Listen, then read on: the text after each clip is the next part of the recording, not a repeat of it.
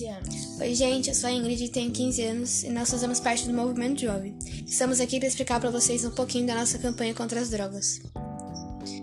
Bom, o que são as drogas? As drogas são substâncias sintéticas ou naturais que causam algumas alterações no funcionamento do organismo. Essas alterações dependem do tipo de droga consumida, da quantidade utilizada e das características pessoais de, que, de quem as ingere. Os tipos de drogas são depressoras, álcool e calmantes.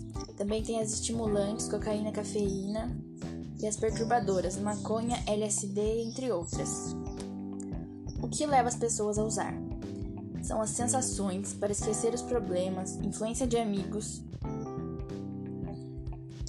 As drogas causam muitas consequências, como o uso delas pode provocar alterações sérias no funcionamento do coração, do fígado, dos pulmões e até mesmo do cérebro, sendo muito prejudicial à saúde.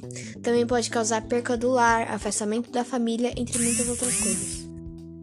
Como prevenir? Recusando, evitando convivência com pessoas que usam e ser bem informado.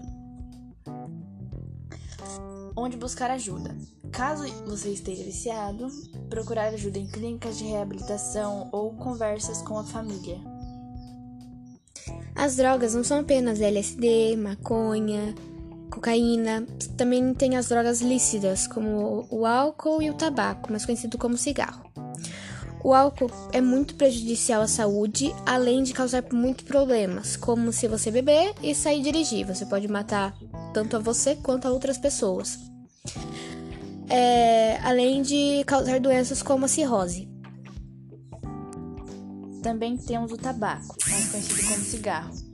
A noção de que o cigarro nada mais é do que uma folha de planta, picada e enrolada em papel, são muito simplistas, pois ao ser queimado, o tabaco produz uma fumaça composta de pelo menos 4.800 componentes, identificados até 2002, sendo que 68 deles provocam câncer e apenas um, que é a nicotina, causa a dependência.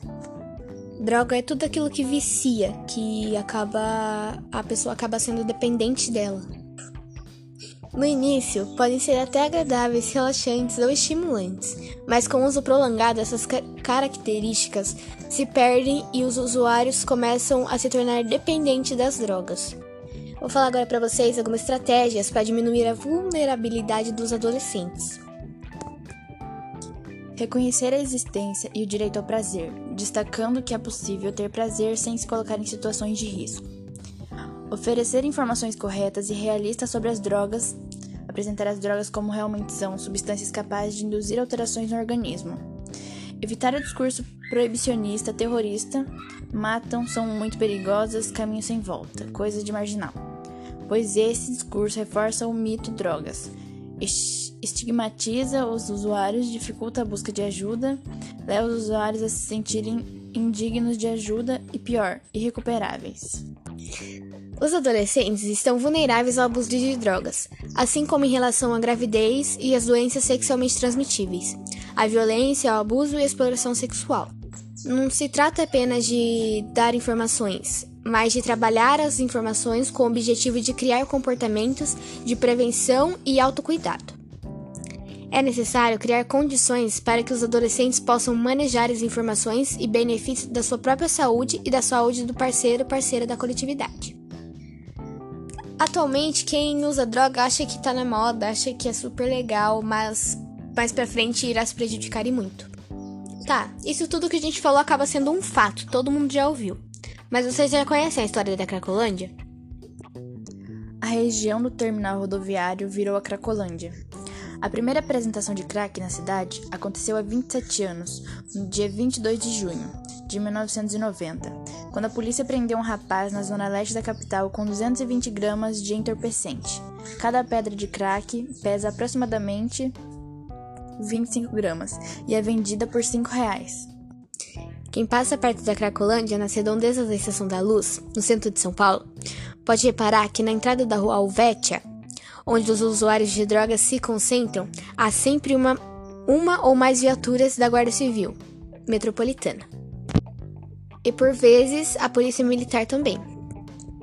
Os agentes de segurança sabem, assim como os promotores e as demais autoridades municipais e estaduais, que aquele é um ponto de venda e consumo de drogas, e que de lá os dependentes químicos partem para cometer furtos e roubos nos arredores, de forma a sustentar seu vício.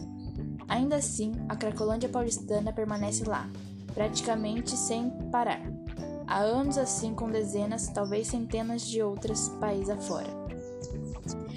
Se todos sabem das atividades ilegais que acontecem nessas regiões, por que eles continuam existindo? A resposta tem a ver com uma das situações mais complexas diante dos gestores das grandes cidades brasileiras e das pequenas também. Segundo a Confederação Nacional dos Municípios, 85% das cidades brasileiras têm problemas relacionados ao uso de crack. Com isso, as alternativas imediatas para acabar com a Cracolândia são apenas duas: a prisão e a internação co compulsória. Enquanto o problema continua, as cidades pagam o preço da degradação urbana e da insegurança. Segundo uma pesquisa da Universidade Federal de São Paulo, Unifesp, 46% dos moradores da Cracolândia compram drogas com o dinheiro de furtos e 35% recorrem à prostituição enquanto 58% são pedintes. A porcentagem é maior do que 100%, porque uma pessoa pode se encaixar em mais de uma categoria. O número, entretanto, não é preciso porque se baseia na declaração dos próprios usuários de drogas. O mais provável é que um número ainda maior de dependentes recorra a atividades ilícitas.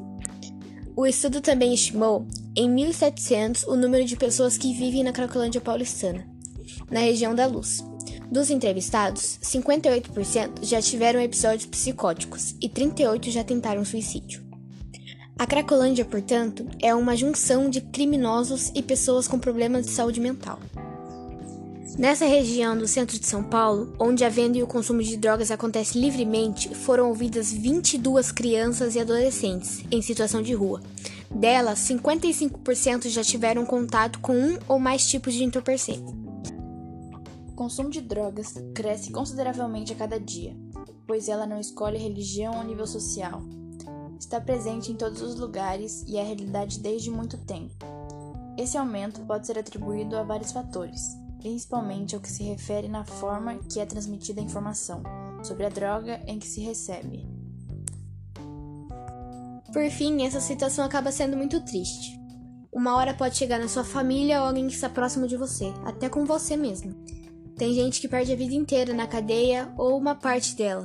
Tem gente que perde um emprego digno, uma alimentação boa, uma casa saudável, uma família boa. Mas às vezes as pessoas também mudam. Se a pessoa sai da cadeia por conta das drogas e está diferente, não usa mais, ela ainda sofre muito preconceito por isso. Às vezes não consegue um trabalho, não consegue uma casa por já ter sido presa por conta de drogas. Por isso, pense uma, duas, três, quantas vezes for preciso, mas não vá na onda dos colegas. Pense na sua família, imagine o sofrimento deles vendo você se afundar nisso, vendo você definhar cada vez mais no mundo das drogas. Parece legal ver os outros rindo, falando sobre, mas ela pode acabar com a sua vida. Eu sei que parece um assunto chato, um assunto repetitivo, mas é muito importante para você e para quem está ao seu redor.